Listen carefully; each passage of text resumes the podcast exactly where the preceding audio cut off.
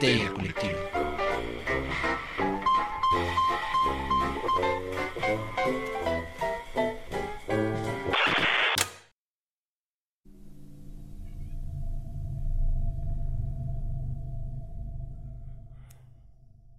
Esto es Histeria Colectiva, el programa donde Fernando Santamaría, Ricardo Medina y el Dr. Braham se sientan alrededor del círculo de invocación para abrir la caja de Pandora y volarse la tapa de los sesos platicando sobre ficción, magia, ocultismo, casos supernaturales, literatura y todo lo que tenga que ver con la cultura del horror. Buenos días, buenas tardes, buenas noches, donde sea que se encuentren, a la hora que se encuentren escuchando esto, Muchas, muchas gracias por dejarnos llevar todo el terror a sus oídos. Yo soy Fernando Santamaría y los saludo desde el piso virtual de Evil Inc., mejor conocido como Corporación Malito.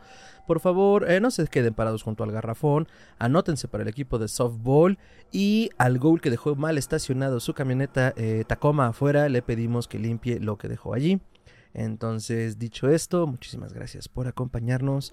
Déjenme presentar a la mesa reñoña digital que se manifiesta en este círculo de invocación, el hombre, el mito, la leyenda, el buen doctor. Hola, hola, ¿cómo están? Ya no estoy crono desfasado después de una gran, gran aventura que algún día les contaremos en un especial de Navidad. Lograron rescatarme.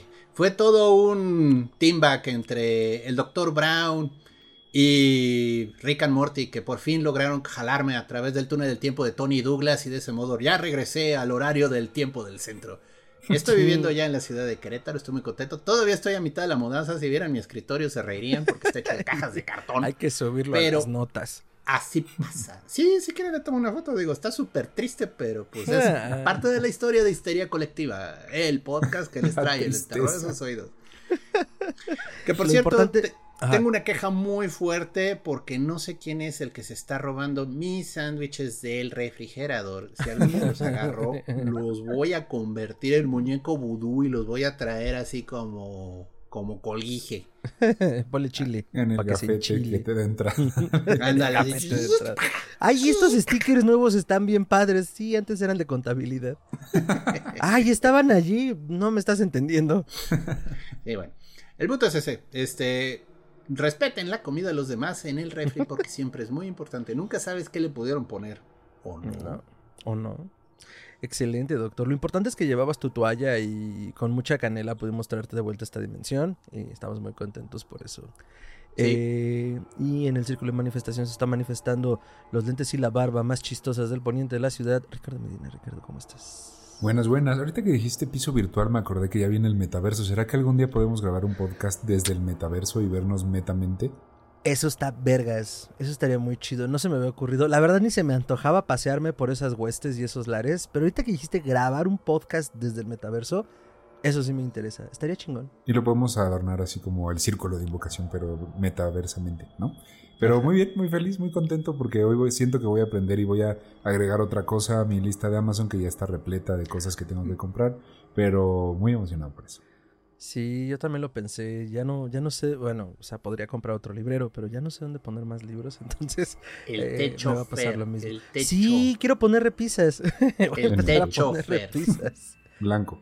O sea, Ay, güey. Eh, pero viste tu oportunidad de brillar y lo hiciste.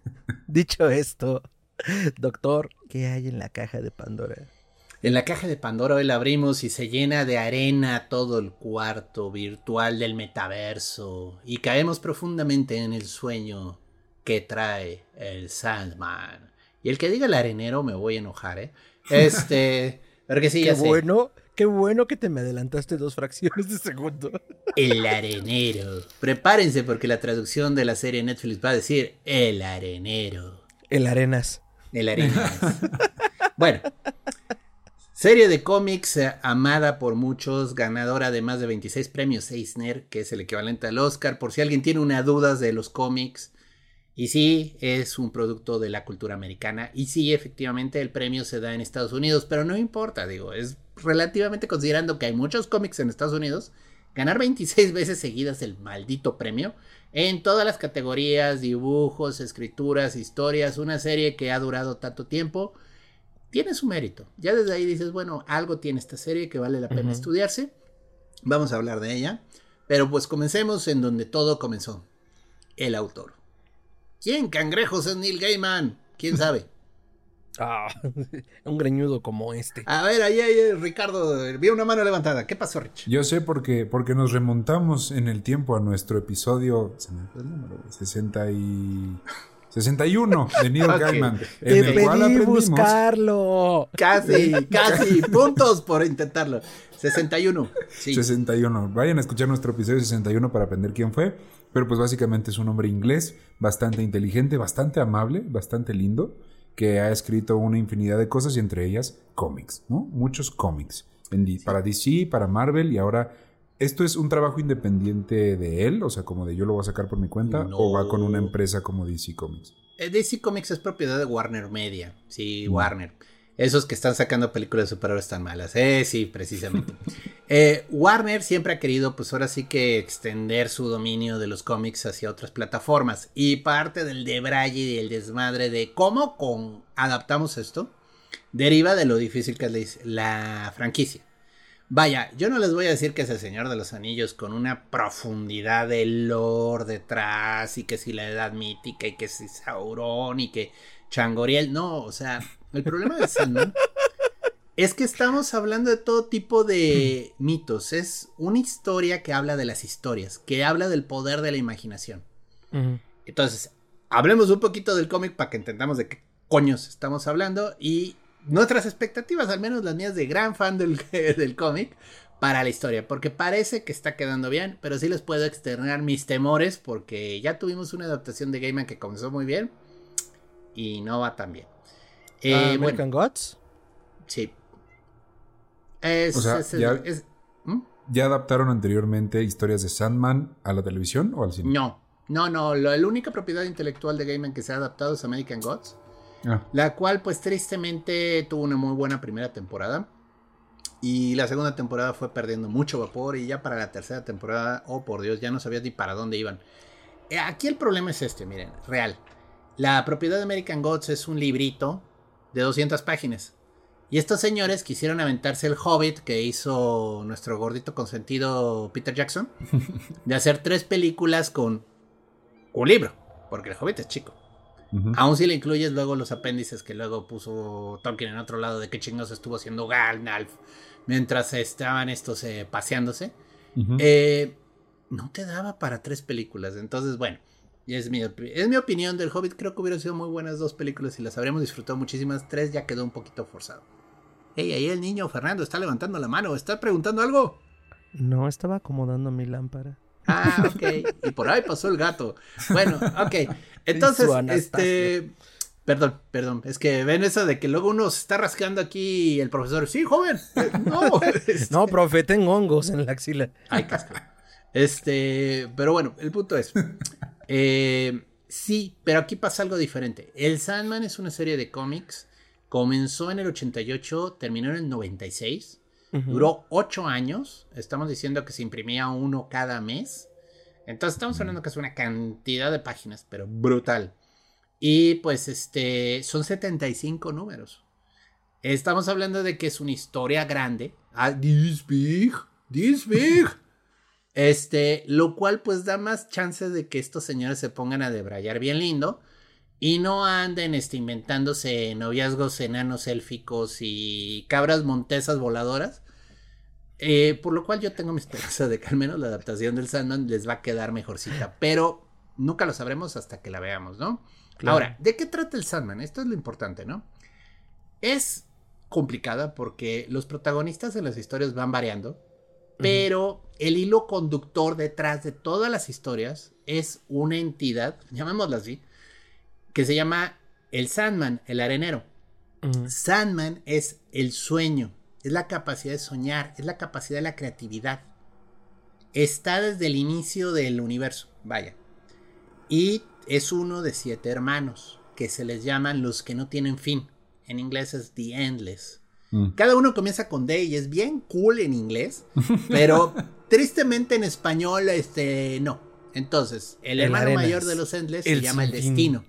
Y él literalmente tiene un libro y todo lo que ocurre aparece en el libro.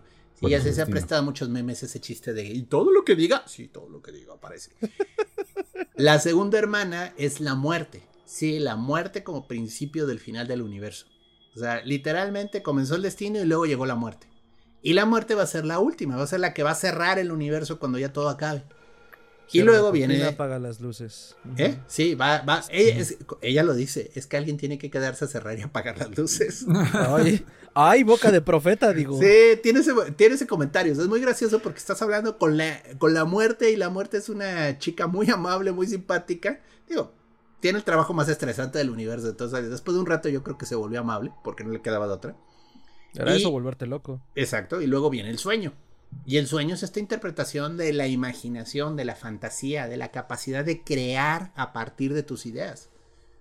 Y luego vienen otros hermanos, entre ellos destrucción, eh, eh, deseo, desesperación, delirio. Pues hasta ahorita vas con puras Ds, solo... No, la muerte. Ah, muerte y sueño me lo matan, tristemente, porque... En inglés sería dead, ¿no? De veras que gran punto que están en inglés. Ahora, La historia comienza con, eh, ah, otro nombre del sueño, también es Morfeo, ¿no? Que está atrapado por magos ceremoniales ingleses pedorros. Sí hacen referencia a Crowley, pero no es Crowley. Este, que querían obtener la inmortalidad y querían atrapar a la muerte y les falla levemente el truco y atrapan al sueño. Y pues, pues ya que. Ahora sí que pues es el que atrapamos. Algo es algo, ¿no? Sí, entonces, entonces está atrapado de 7 años, logra escapar. Es todo lo que va a venir en la primera temporada, que es muy chida. Mm. Y de ahí se dedica a reconstruir su reino, porque en los 17 años que estuvo ausente pasaron cosas. Cosas pasan, O sea, hubo pesadillas que se escaparon. Hubo sueños que decidieron que ya no querían vivir ahí y se fueron a otro lado. Y pues toda la tierra de los sueños se comenzó a caer a pedazos porque no es que no es el dueño, es literalmente el él, la representación de la capacidad de soñar estaba prisionero, ¿no? Entonces, es muy interesante la historia porque el tipo, o sea, es como que él aparece, pero no siempre está como el protagonista. Él está ahí, él está constantemente. De hecho, es un poquito como estos tributos de Alfred Hitchcock en los que él aparecía de fondo. Y entonces te comienzan a contar relatos que van desde el horror hasta la comedia, hasta lo fantástico. Ciencia ficción de repente entra. Y comienzas a darte cuenta que, bueno, pues, Gaiman es un autor de primera. O sea, yo lo comparo un poco el Sandman a historias de Borges. O sea, te pierdes en ellas. Son relatos cortos de una capacidad tremenda. Por ejemplo, una pregunta así, no más de las que llega a contestar las historias. ¿Qué sueños sueñan las estrellas? O sea, las estrellas, así, esas, esas bolas de plasma flotando en el universo, ¿sueñan? Bueno, pues. Sí, ya la misma pregunta por sí sola te mueve como ideas, ¿no? ¿Y qué sueños tienen? O sea, ¿de qué sueñan? ¿En qué sueñan? O sea, ¿cómo pueden soñar? ¿En qué van a soñar? Y bueno, es una de esas preguntas. Y es una historia, es muy bonita. El Sandman fue increíble abrió la puerta, yo diría, a lo que es el cómic maduro. Ya había, o sea, vaya, el cómic europeo es más maduro, te cuenta historias más así, los japoneses también tienen de repente mangas bien azotados, pero fue muy interesante el esfuerzo porque una editorial grande como era DC hizo incluso una, lo llaman imprint, es como una editorial especial de cuentos maduros, o sea, de historias maduras y se llamó Vértigo. Alan Moore se burla un poco de Vértigo porque dice, güey, un día que estaba deprimido e hice dos historias y de ese agarra y hace toda una serie editorial de historias basadas en eso.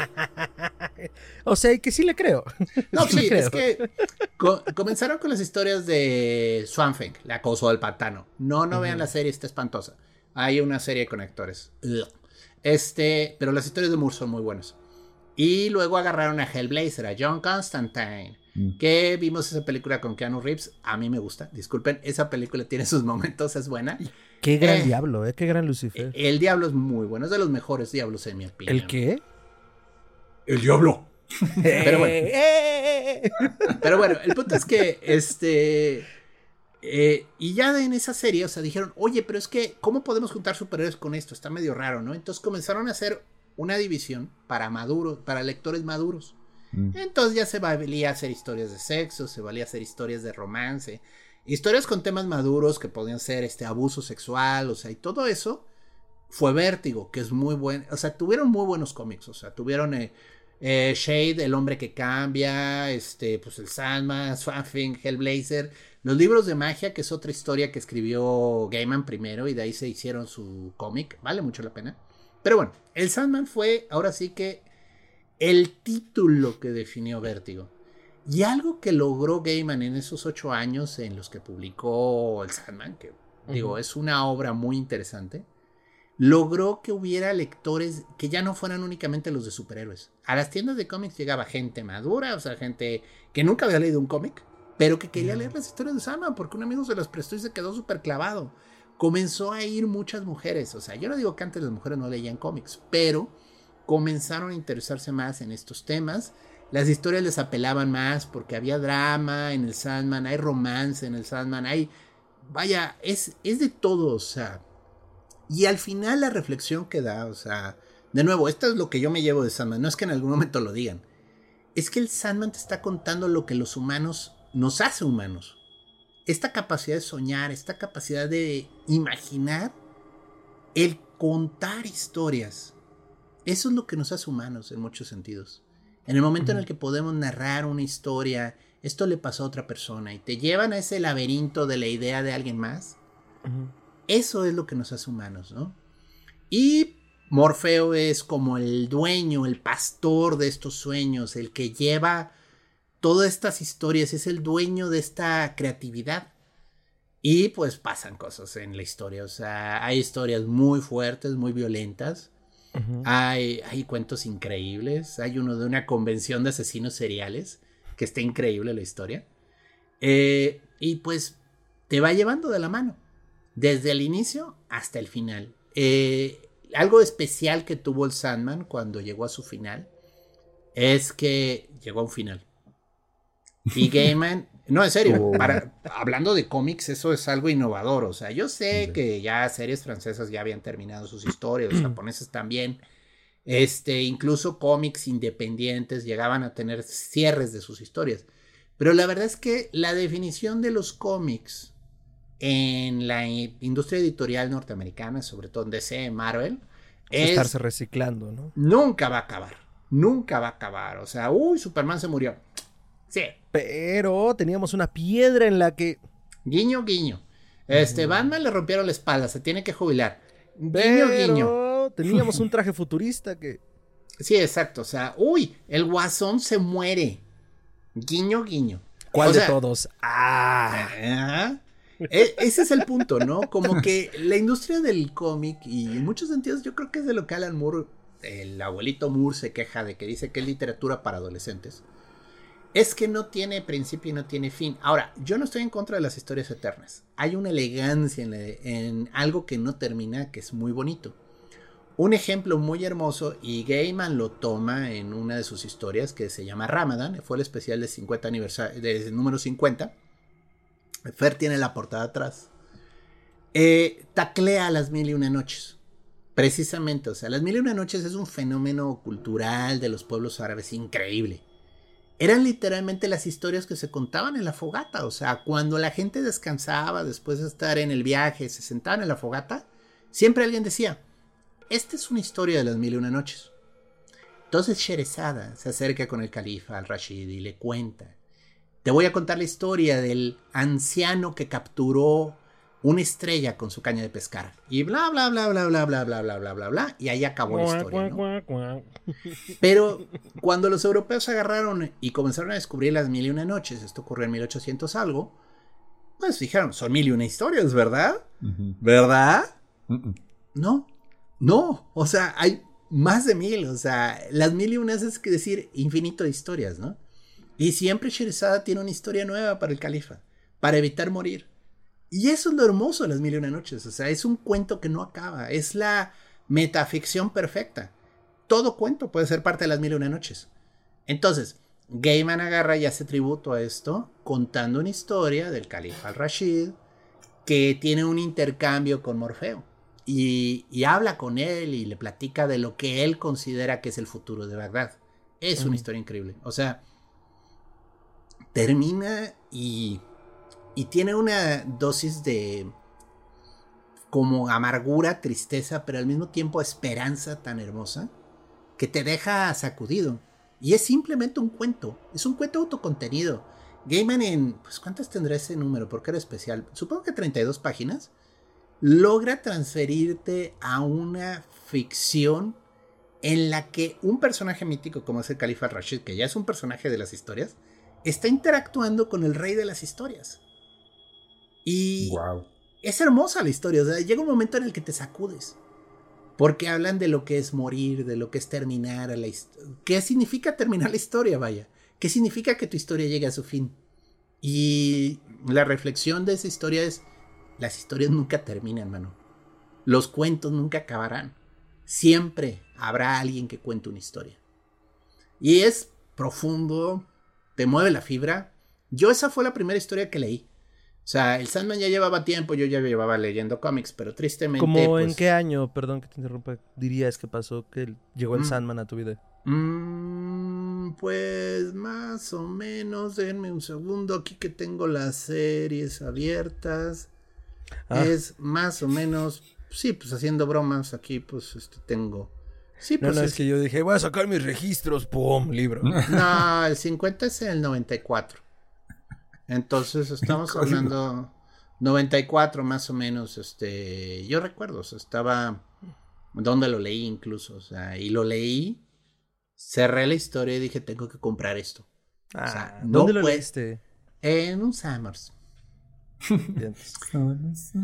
Sí, Summers llegó a traer buenas cosas, o sea, hubo un periodo en el que la única importación decente, lo comentamos en el episodio de Stephen King con Alberto, o sea, llegaban cosas muy buenas ahí. Y ahí fue cuando de veras me enamoré de Sandman, o sea, no puedes El baño de México.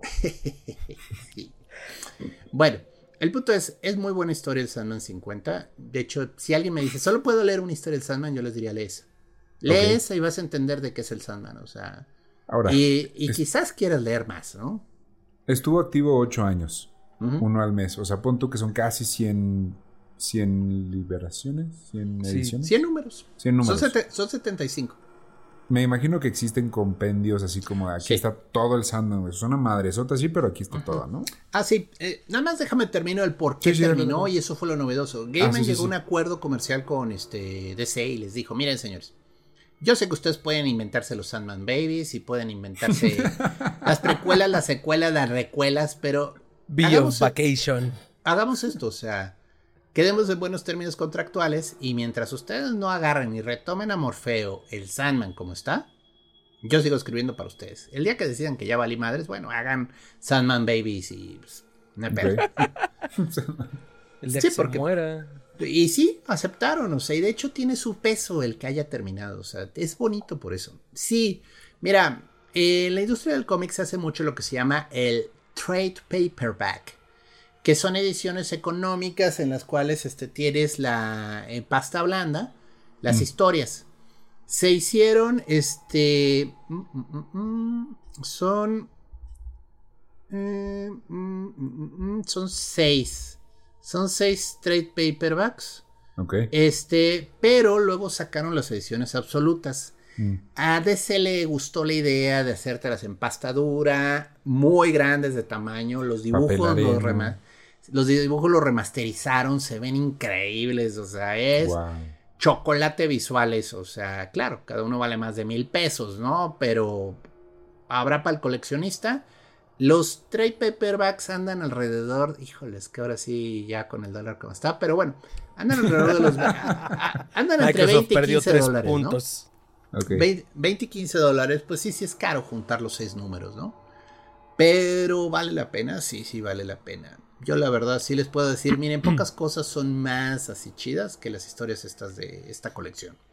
De hecho, Vale la- eh, el Sandman en estas ediciones que dices que tiene DC como absolutas, que dentro del argot los conocen como Omnibus, son tres volúmenes en pasta dura. Eh, los tres ahorita en Amazon te están bailando unos 8.500 pesos. Pero es todo el Sandman. Está Ah, me duele, me duele la cartera. Sí. 8.320 pesos cuestan los tres juntos. Ok, digo. Para quien quiera. Pues sí lo vale. O sea, miren, de nuevo, luego, luego es el tema del capitalismo rampante, ¿no? Puedes conseguirlos eh, en el formato más económico y te va a salir un poquillo más barato. Igual y cuando ya sumes, gastaste lo mismo, ¿no? O sea, gastaste tres mil y cacho pesos, pero pues igual lo puedes hacer en cómodas mensualidades y abonos chiquitos, ¿no? Que también eso ayuda. Igual ya hay opciones, digo, no sé en DC, pero en Marvel creo que sí, en el que pagas una suscripción, lo puedes leer y si Ah, te sí. gusta y lo quieres físico, ah, chingón, Sí. ya te lo vas y te lo compras, ¿no? O ahorras Eh, para ya poder traer. Hasta donde yo sé, sí, ¿eh? O sea, sí hacen cosas así para las... Eh... Sí hay cómics digitales eh, y el Sandman ha de estar digitalizado. Bueno, ahora sí. La serie de Netflix a la que vamos. Y hoy tengo una primera duda, porque si es propiedad de Warner, a mí se me hace muy raro que le hayan soltado a Netflix. ¿Es de Netflix? Para empezar, sí, ¿no? Sí. La serie la está produciendo Netflix con propiedad de Warner. Comics. Ah, sea, te mochas. Mira, lo que pasa es que esta historia, desde que terminó en el 96, ya querían hacer la película. O sea, ya traían ese gusanito de es que esto puede pegar. O sea, esta es una clase de historia fantástica, sobrenatural. Que si llega al modo, en, el, en el modo correcto a la, a la gente, sí le va a gustar, sí va a atraer gente Ujú. Tuvieron sus intentos, hubo guiones, ahí estuvo envuelto este John Avery, que fue importante como productor en Pulp Fiction, o sea, hubo guionistas de las películas de Piratas del Caribe, de las primeras, o sea, sí le metieron interés, pero tristemente no pegaban las ideas, no pegaban, no cuajaba. Entonces, este se quedó en lo que llamaban el Development Hell, el infierno del desarrollo. O sea que tenían las propuestas, pero no las acababan de aterrizar. Incluso ya cuando comenzó todo este formato del streaming, hubo un intento de hacerlo miniserie. Mm. Y estaba precisamente este señor que escribió toda la serie de Sobrenatural eh, envuelto.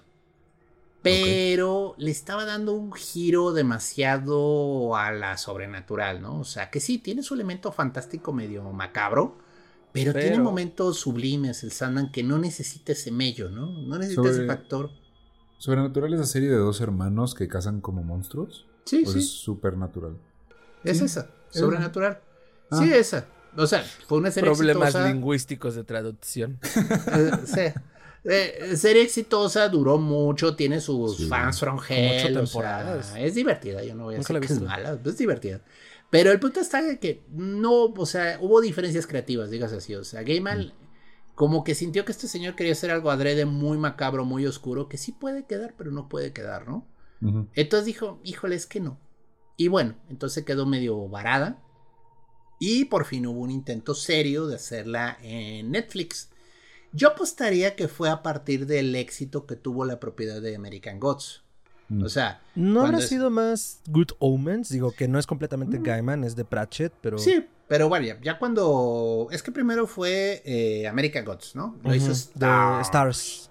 Que vaya. mm, de nuevo. Gran primera temporada. Gran primera temporada. Grandes actores. grandes actores muy buenos. Y luego ya llegó la de Good Omens, que es excelente. Y vaya, lo que quedó claro es, con la producción adecuada, la propiedad vale mucho la pena. Se te sale de control el guion, se te sale de control el libreto y vas a irte boca, cuesta abajo, ¿no? Que es lo que pasa un poco en las de American Gods. Entonces, este, yo creo que es un poco lo que Gaiman quiere evitar y Warner también ha de querer evitar. O sea, entonces dicen, bueno, la hacemos bien, las demos en serio, ¿no? Y pues apareció Netflix, que dijo, oye, pues es que sí me interesa. Y qué bueno. Digo, Netflix, la verdad, se, es que de nuevo, hay series muy malas de Netflix, hay series muy buenas de Netflix. Depende mucho de los que lo están produciendo, pero si está Netflix detrás como compañía, no un estudio independiente que se la pichó a Netflix, yo Claro. creo que va a estar buena. Pues mira, está haciendo su adaptación de The Witcher, que yo no he jugado el, el videojuego ni leído los libros, pero a mí se me hace un muy buen contenido en series. O sea, le han metido billete y le han metido ganas y la neta les está quedando chido. Si le meten las mismas ganas acá, yo creo que puede quedar bien. La cosa es que The Witcher es mucho, me imagino, es mucho menos complicado que Sandman. O sea, es un cabrón que mata monstruos. Acá Sí. necesitas poner gráficamente conceptos abstractos, güey, como los sueños. Ay, güey. No, y de nuevo, eh, el problema que tiene Netflix, un poco su maldición, es que todas las series que le pegan tienen mucho presupuesto. O sea, le tienen que meter millones a un episodio de Stranger Things y ¡uh! Sí. Este, y, y ellos lo que andan buscando en realidad, o sea, honestamente Netflix lo que quiere es unas series de menos presupuesto que le demanden un poquito que vaya, tengan más margen de ganancia, ¿no? O sea, que tuviera el hype de Stranger Things, pero el presupuesto de Betty la Fea, vaya. Sin embargo, pues no lo ha logrado. Y esta, pues se ve que también le metieron el efecto, así, el departamento de efectos especiales lo aventaron por la ventana. O sea, lo que han pasado en el tráiler se ve increíble, se ve muy bien. Entonces, yo tengo la confianza que sí, sí puede ser la siguiente gran cosa de Netflix. Tienen el material para hacerlo, ¿eh? Ya publicaron los episodios que van a hacer. Y, van a ser prácticamente la primera, el primer, la primera compilación y parte de la segunda. O sea, Doll's House. Y está, está bien porque la primera es mucho esa historia de acabo de volver, ¿qué pasó? No estaba, vieja, no pagues el rescate, ya me escapé, así. que es buen arco. nada. Es buen arco porque te sirve para conocer al protagonista y un poco el universo en el que él está, porque se la pasa literalmente pateando puertas y tomando nombres. Eh, Partiendo pelucas. Sí, y luego ya viene el arco de, Casa de Muñecas, que es muy bueno. Y ahí también hay toda esta onda de historias cortas que están relacionadas entre ellas muy padres. Es muy bonita la Casa de Muñecas. Entonces yo creo que va a ser un, buen así como primer acto, segundo acto. Porque el primer acto es muy así épico, ¿no? Y el segundo acto ya va a ser más aterrizado, sin dejar atrás lo fantástico, ¿no? Y vas a decir, ¿qué chingados qué pasó? O sea, ¿por qué? ¿por qué ya no veo a Morfeo? No, ahí sigue. Lo que pasa es que ahora te están contando historias de personas. Y eso está muy padre. O sea, es algo que el Sandman tiene. Si entra Morfeo de repente al, a, la Deus Ex Máquina a veces, pero la historia se centra mucho en la humanidad. Y eso es muy bonito, porque te hace, te hace conectarte con esa parte de nosotros, ¿no? No estás viendo elfos pelear en lo alto del monte de Doom contra las huestes orcas. O sea, estás viendo seres humanos teniendo de repente encuentros inesperados con pesadillas, ¿no? Y la pesadilla que crees es real. Es un ser vivo. Bueno, es una existencia, ¿no? Es una entidad.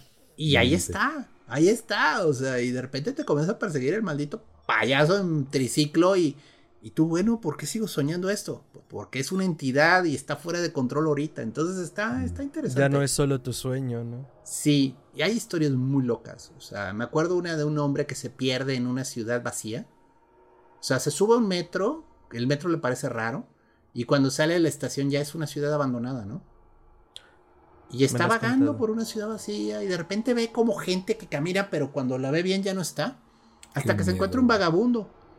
El vagabundo lleva ahí viviendo años, ¿no? Y le dice, es que estamos en el sueño de la ciudad. Las ciudades también sueñan y nosotros a veces nos atrapa en ellos. Y él dice, pero, ah, pero hay manera de salir de aquí. Sí, pero aquí lo que debemos evitar es que las ciudades despierten. Porque si despiertan se van a levantar. Y no sé qué pasará en el mundo. Hola madre, güey, está muy. Sí, Es, es que así es el Sandman, o sea, son historias raras, son historias que te llevan a, pensar, ¿no? Entonces, bueno, puede que el público promedio gringo. Sí, no va a ser un Stranger Things, güey, definitivamente. Sí, o sea, lo veo más como un. Eh, sorry. Sí, sí. Ah, lo veo más como un Black Mirror, o sea, como estas historias independientes que te dejan pensando, o sea, que sí son como para gente que le gusta ver televisión un poco más elevada, voy a llamarlo, pero no, o sea, simplemente un poco más madura, ¿no? O sea, más sí. Pero pero mira, yo siempre he sido de la idea que mientras tratas a tus televidentes como niños, Ajá. van a estar pidiendo Gerber y papillita, ¿no? Si les das algo bueno, si les das ahora sí, mira, ya no es papillita, ahora es una hamburguesita deliciosa. A la, orange. Pues van a querer eso, ¿no? Entonces también es educar, o sea, también es darles oportunidades a la gente que entiendan y descubran material interesante. Y bueno, pues entender a Gaiman es, pues, le, vaya, influencias de Gaiman. Mm. Él de niño siempre dijo que leyó Narnia y que leyó El Señor de los Anillos, que se lo sabe de memoria y que siempre fue lo más chido que leyó en su vida. Qué sorpresa que no nos saliera cristiano. Es cienciólogo. What? Se me acaba de caer un héroe. Sus padres eran cienciólogos. Lo criaron en la cienciología. Él no la compra. O sea, ah, eh, ah. vaya, sus, padres, ah. sus padres eran judíos. Vamos a dejarlo así. Se convierten en la cienciología. A la verga, ok. Sí, sí. Parkour. Entonces, este, el punto es, eh, él está, él no cree en la cienciología y dice que es tan cienciólogo como judío. O sea, nada. A mí me Lo vale amo madre. mucho. Es una persona interesante, Gamer. o sea, Ay, es, muy. quiero. Pero sí, sí, sí le ve el lado de la cienciología que sí te pide pensar más, ¿no? O sea, eso es chido, esa. llamémoslo religión. Este, pero bueno. eh, eh, el punto es. Sí, es un libre pensador, es una persona que no está sujeto a muchas ideas religiosas, a muchos credos. Trata de ver más allá siempre, de ver las máscaras que se están usando para manipular a la gente. Y bueno, pues yo tengo mis esperanzas que la serie les va a quedar increíble.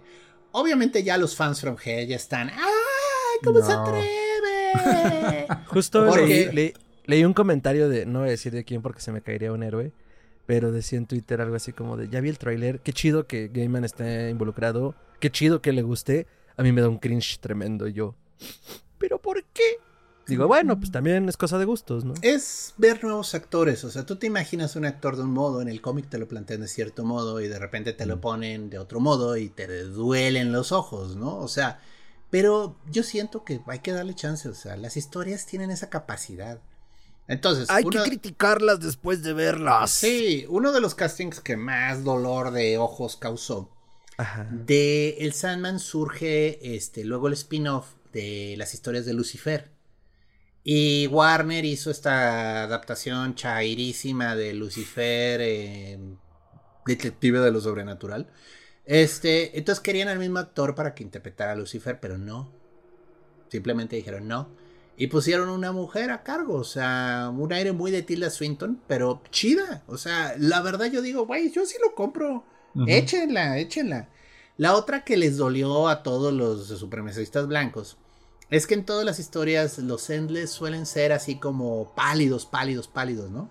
Entonces, la muerte, la hermana de Game, eh, de Sueño, es esta chica de tez muy blanca, muy onda look gótico.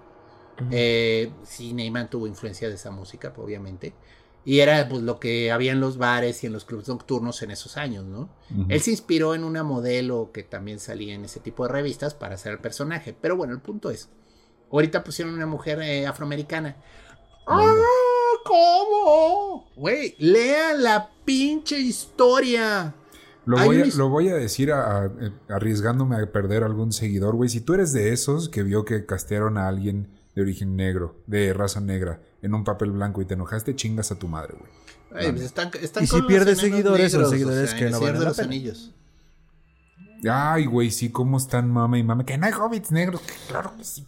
Es que. Enanos, ¿no?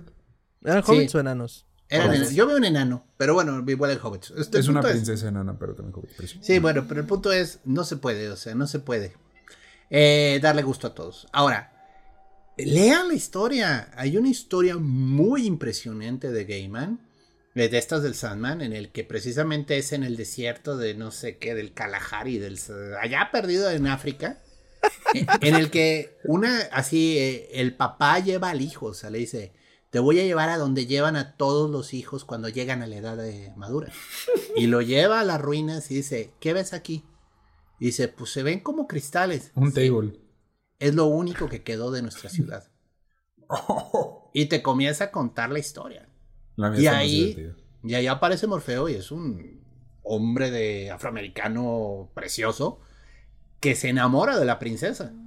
Africano, Y- ¿no? Sí, todo africano, todo es un mito africano, todo ocurre en África. Es que dijiste afroamericano. yo bueno, perdón, africano, todo es en África. Y, Afro, afro. y el pedo de la princesa es que no le, no le dio miedo amar a un dios, le dio miedo amar a algo más grande que un humano. No la culpo. Es muy entendible, ¿eh? Y pues en respuesta, solo quedaron ruinas de la ciudad. No mames.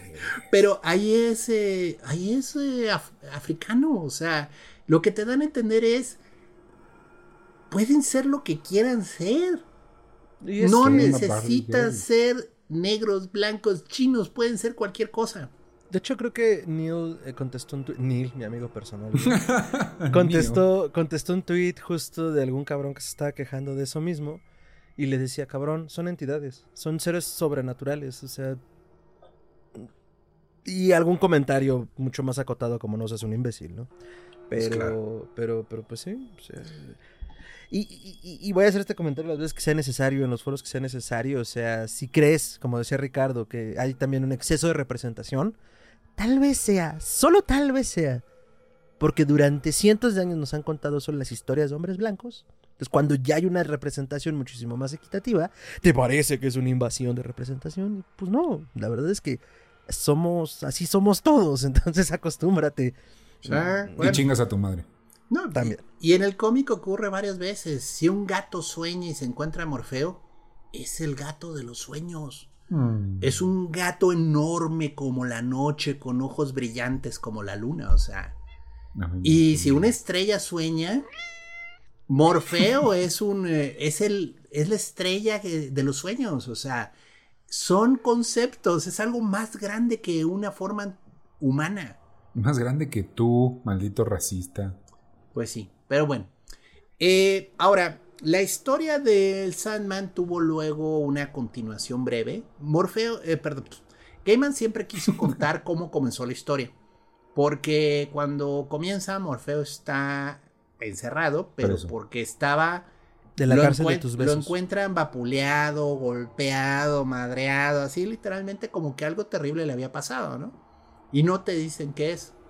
Él, muchos años después, como 12, hizo eh, una miniserie de tres partes que se llama Obertura, que es precisamente donde te explican qué hizo el Sandman. O sea, a dónde fue, qué fue a ver y por qué fue que le fue como le fue. Es increíble, Obertura es una... Es arte. o sea, no hay otra manera de hablarlo. Es un Es-. Eres arte, amiga, dice el doctor. No, es que es que es todo, todo y nada, o sea, es el Sandman subiendo en el árbol de la vida hasta que encuentra a su padre y a su madre, ¿no? ¿Qué? Y su, y su padre es Hawkman, o sea, es un rey gigantesco Sí, que sí, tiene sí, un sí. tablero de ajedrez que es el universo, ¿no? Eh, o sea, es, eh, Hawkman es la corona. No, es Keter. Ah, perdón. Y luego va a ver a su madre, ¿no? Me espanté. Y, y su madre es. Binah. Es la sabiduría. Y es esta mujer que lo abraza con gusto, pero luego no lo deja ir. Oh. Qué bueno que volviste, hijo. Ahora te vas a quedar aquí. Mm. Sí, Fue muy- la mamá con la chancla. Pues casi casi. O sea, eh, tiene momentos impresionantes, Obertura. Es muy buena historia. Tristemente, tienes que leer el Sandman primero para apreciar Obertura. O sea, porque uno dice, oye, es la precuela. ¿Puedo ver la precuela antes de ver la secuela? Mm, no. Tristemente no. En caso de Gaiman, no lean Obertura hasta que hayan leído, pues al menos Sandman. buena, al menos la primera parte del Sandman. O sea, si quieren, lean Obertura después de que lean la primera parte. O sea, lo que va a ser la primera temporada de Netflix, lo que sería el primer TPB, ya al menos entiendes más el personaje y el por qué. Pero antes de eso, no la lean porque pasan cosas que no tienen sentido, pero cuando ya leíste la primera parte dices, ah, de ahí viene. Y eso está bien chido. ah, ok. El meme de Leonardo DiCaprio del... "Mm". Así. Conozco ese meme. Entonces, bueno, yo espero que va a estar increíble. O sea, yo sí quiero verla. Así de plano, este. Si no tuviera Netflix, ya estaría ahí contratando o buscando el medio ar, de bajarlo. Porque más que los anillos del poder, más que la serie de fantasía que traigan las otras de competencia, el Sandman es la que yo creo que va a ser lo mejor de este año. Yo espero. Falta, o sea, falta de confianza, doctor. Ahorita nos compartimos el Netflix fuera del aire. Sí, sí. Pero, no Pero ya ves que luego te quieren cobrar. Ajá. Que lo intenten, que lo intenten. Sabemos que es estás un programa en otra ca- piloto en Centroamérica. Sabemos que estás en otro estado. Estás Ay. viéndolo en dos estados diferentes. Creo que estás abusando los términos de nuestro contrato de servicio. Sabemos que son tres personas las que usan tu cuenta. Estamos perdiendo dinero por eso. No es por no presentar buenas historias. No es por cancelar las buenas. No es por no hacer buenas campañas de marketing. Eres tú, pequeño clase mediero, compartiendo tu contraseña. Y vamos a ir tras de ti. Ya te vi, Timmy. Eres tú el culpable de todo esto. Sí. Entonces, sí, sí, sí, sí. Sí, pues ya. Dicen que hasta anuncios van a poner Netflix ahora. Se No, alió con Microsoft para No, hacer. ahí sí los mando a chingar a su madre, güey. O Yo sea, no en regreso cierto, a ese en cierto nivel. En Nah, cierto nivel te van a mí- ofrecer como, mira, toma una membresía de 5 Gold. dólares con anuncios. No, Mm. con anuncios. No he pagado un peso a YouTube por lo mismo. No voy a pagarle a Netflix, güey. Si me pone un- anuncios, ni madres. Amazon Ese es el chingo de espíritu. cosas. Ese es el espíritu. Mientras suena el, el- el- el- el- el himno de la, de la nacional. Sí. bueno, Lo voy a poner de fondo en esta parte del programa. sí. Me voy a arrepentir cuando esté editando de haber dicho esto. pero- Bueno, pero el punto es, sí, este, pinta que va a estar muy padre. Yo sí espero que tenga suficiente recepción para que continúen, porque les digo, tienen para varias temporadas, o sea, hay mucho material. Y eso sin contar todos los spin-offs que hubo, o sea, hubo historias adicionales que se hicieron de diferentes momentos, de los Endless, hay, hay, hay, hay montón, o sea, hay mucha mitología, vaya. Y entonces pueden seguir haciendo cosas sin alterar el orden secuencial. Porque el Sandman es muy libre secuencialmente. O sea, de repente te están contando una historia de William Shakespeare. De repente te están contando una historia del final del universo. De repente estás en Brooklyn en los ochentas. O sea, es muy raro el Sandman. No tiene una. O sea, sí hay un hilo secuencial. Pero es muy atrás. Es muy del fondo. Y sí tiene un inicio y tiene un final. Pero en medio hay muchas historias. De hecho, Gaiman dijo que podía haberse seguido. Pero que quería terminarla en un punto alto Mm. que, que sintió que ya la historia había llegado a su momento más importante y dijo, aquí, paramos Los Simpsons aquí. podrían aprender dos o tres cosas de eso. Uy, Y- sí. Y Sí, pues no. Hizo Mic Drop y digo, no es que no haya hecho más cómics, pero realmente ya no ha hecho algo de esa calaña, ya no ha hecho un proyecto de ese tamaño. Como tal, épico. Sí, y se ha dedicado a escribir novelas y le ha ido re bien. O sea, muy el señor hizo Coraline, hizo Stardust, ha hecho un montón de cuentos que valen muchísimo la pena leer de él. Y, y no es que extrañe la industria del cómic, pero la verdad yo estoy seguro que está mil veces más tranquilo, escribiendo a su ritmo en su casita, sin que le estén presionando por entregas, porque la verdad la industria del cómic es muy demandante, es muy difícil.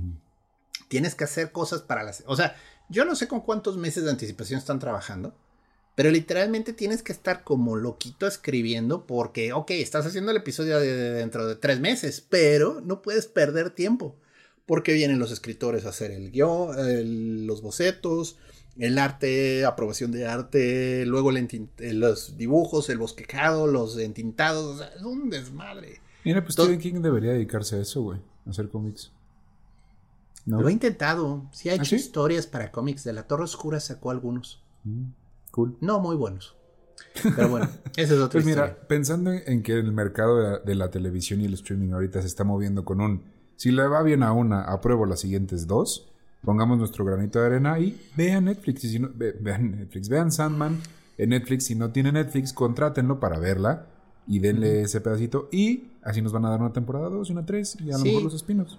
Ahora sí que sello de garantía del Dr. Braham. O sea, no he visto la serie, no puedo, no puedo meter la mano al fuego por todo, pero las historias en las que se basan son muy buenas. Es Venga. difícil cagarla. Lo voy a dejar así. Pero Bu- bueno, se bueno, sabe que bueno, Arturito bueno. se ha equivocado antes. Se sabe que Arturito volaba. Se sabe que Arturito es un criminal de guerra constatado. Sí. Ay, güey. Ay, si no han visto Clone Wars, por favor háganse un favor, vean Clone Wars. Sí, de Ah. deberíamos hacer un, un especial de Clone Wars. En serio, es, es bonita. Sí, yo sí jalo, güey. Pues podemos hacer uno de Star Wars y de ahí vemos cómo para. O sea, la descripción de este podcast es muy mañosa. Ficción. ya se chingó, podemos hablar del mandarina si quieren. Venga, hay que hablar del mandarín. Pues sí. Ven. Sí, o sea, mira, yo por ejemplo de las cosas que nunca he entendido de Star Wars es por qué chingados no se clavan más con las hermanas estas que viven en el planeta de la muerte de la... Güey, las hermanas de la noche, qué pedo, es lo más merol satánico, Güey, Deberían pánico. hacer una miniserie de ellas, o sea, yo estaría ahí en frente, o sea, está muy Están bien bueno ese lore. narcosatánicas esas morras. Montaban o sea- rancors, güey. Montaban rancors. ¿Qué pedo? Y, y- y la verdad yo creo que tú rezabas porque te tragara el rancor, ¿eh? Sí, sí. O sea, era lo menos feo que te iba a pasar si te agarraban Ese día. ese día. Este. Bueno, ok. el- el- el Pero regresando. ajá.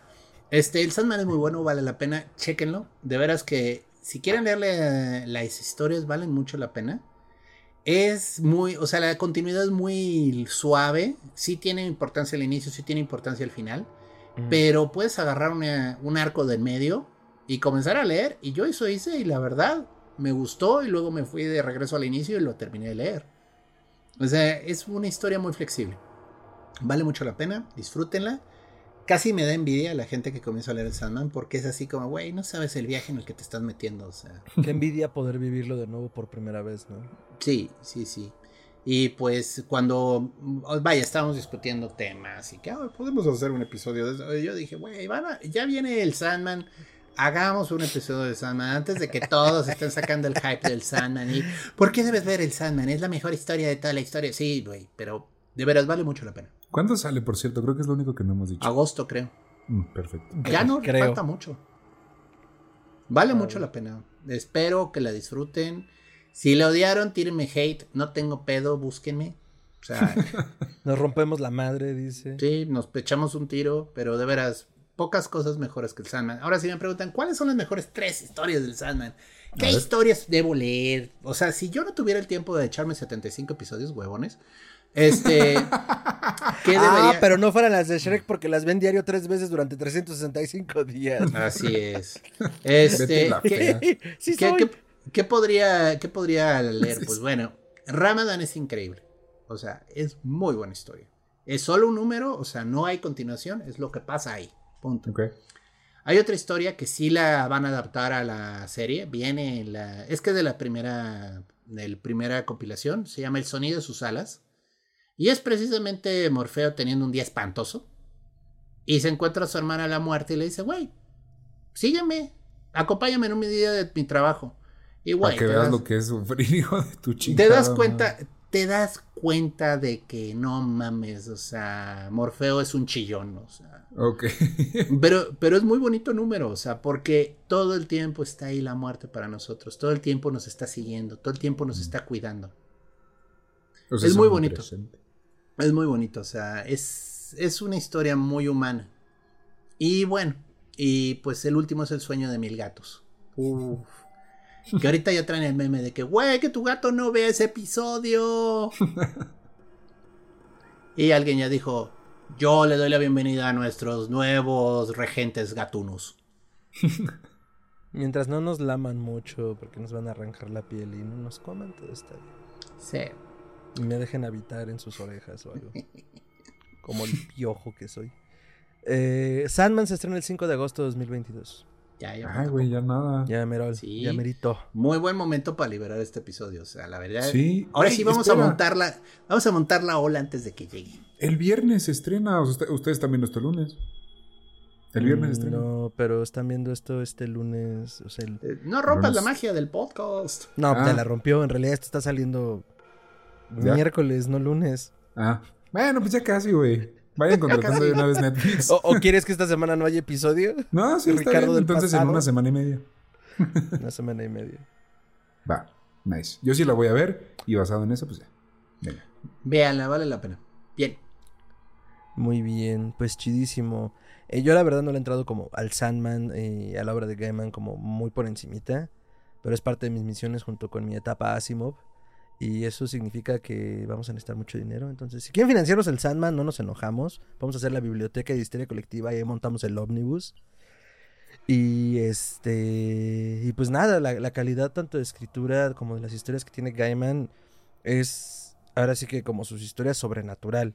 Yo no sé de cierto que el señor esté versado como en las artes mágico-místico-musicales de algún tipo de orden pero de que definitivamente ha explorado como lo oculto del mundo y lo fantástico de lo real, eso es totalmente evidente, porque además, uh, no sé si en algún otro episodio lo hemos dicho, mm, probablemente sí, muy al inicio, pero cuando dijiste lo de los sueños y lo de las ciudades, como estamos aquí para evitar que despierten, porque si se despiertan se van a levantar, que puede sonar como una línea de una obviedad, pero lo que eso implicaría el hecho de que hablemos también desde aquí como la ciudad monstruo de Ciudad de México no es de gratis, o sea, las ciudades están vivas a su modo, ah, me lleva a pensar como en todo este mito bíblico y las reinterpretaciones y interpretaciones que se hacen alrededor de, lo que se considera canónico, el sueño de Adán Catmón, ¿no? O sea, que somos el sueño de Adán porque en el Génesis, cuando Dios lo duerme para crear a la mujer, jamás te dicen que lo despierta. Entonces la realidad y la existencia pues, son el sueño de Adán y, y el día que despierte, bueno, algo va a pasar, ¿no? Alguna elevación o vamos a desaparecer, yo qué sé. Todo se tornará infinito y santo. Todo se tornará infinito y santo. Y, y creo que Gaiman juega como con esa idea dentro de lo fantástico de manera general y el Sandman es como la materialización más física de cómo siento yo que Neil Gaiman ve el mundo. Eh, todo esto con, lo poco que sé y con lo que nos has contado del, del, Sandman. Entonces, eh, terminando este programa, voy corriendo a encontrarlo en la fuente de mi preferencia, porque soy libre de hacerlo y poder leerlo a todo color. Porque alguien me decía, pues cómpralo, en Kindle.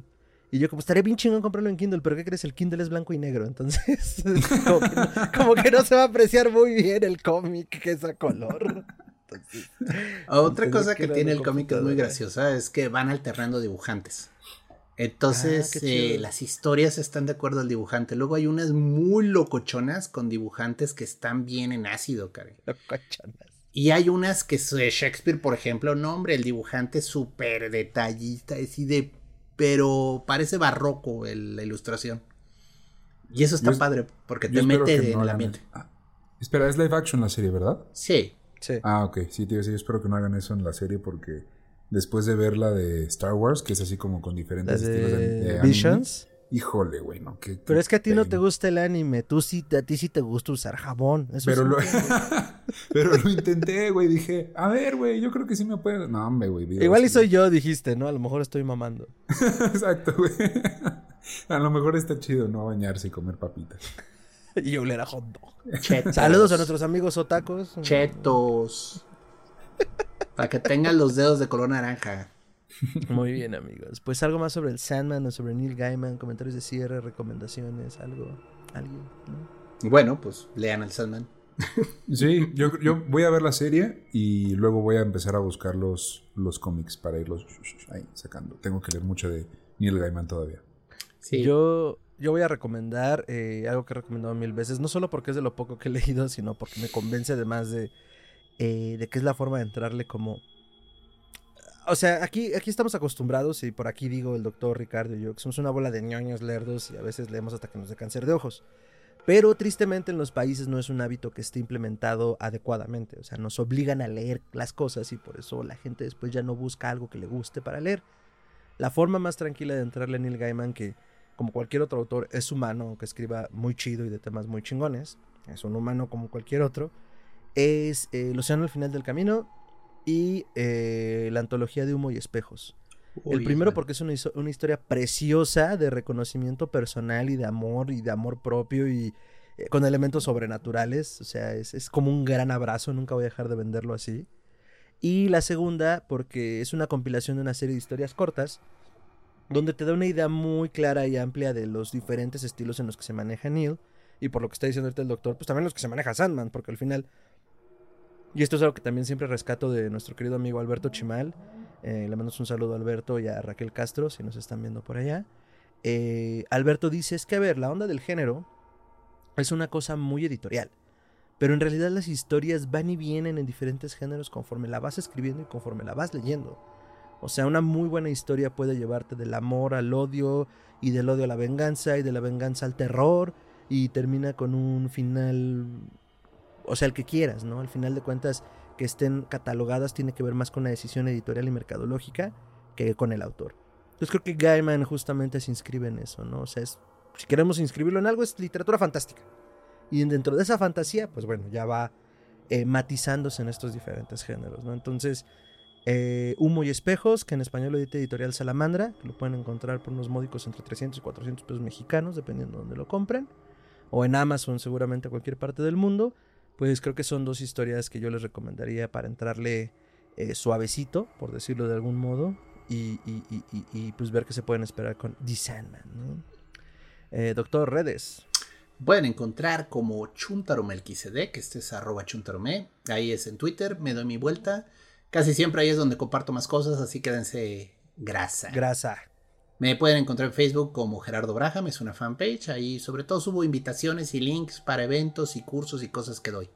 Pero pues la acción está en Twitter, así que dense su vuelta. No, no me he metido a Instagram. No, no me he metido a TikTok. Este, por ahí ando rondeando el Instagram, pero no me convence. Excelente, doctor. Por ahí ando ronroneando el Instagram. Ricardo, redes.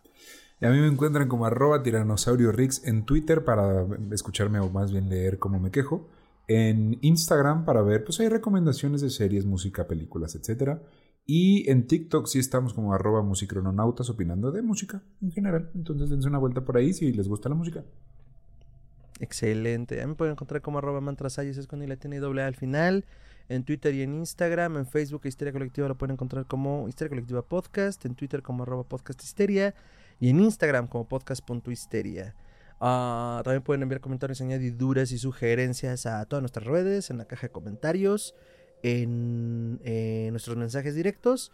O pueden escribir histeriacolectivapodcast.gmail.com y dense una vuelta a historiacolectivapodcast.com donde estamos subiendo por lo pronto mm, reseñas sobre cosas que no alcanzan a llegar acá por una u otra razón, sobre las películas que están saliendo o sobre cualquier cosa que se nos antoje, porque pues bueno, es nuestro sitio. Pero van a encontrar siempre contenido de calidad y estaría muy chingón que nos compartan su experiencia con Gaiman y con The Sandman acá en la caja de comentarios. Eh, y pues nada, eso. Eh, nos vemos el 5 de agosto para poder ver el Sandman en Netflix. Y pues eh, muchísimas gracias por llegar hasta acá. Eh, hasta entonces, nos vemos en la siguiente emisión. Mr. Sandman, bring me a dream. Bum bum bum bum. Dee dee dee dee. Bum bum bum bum.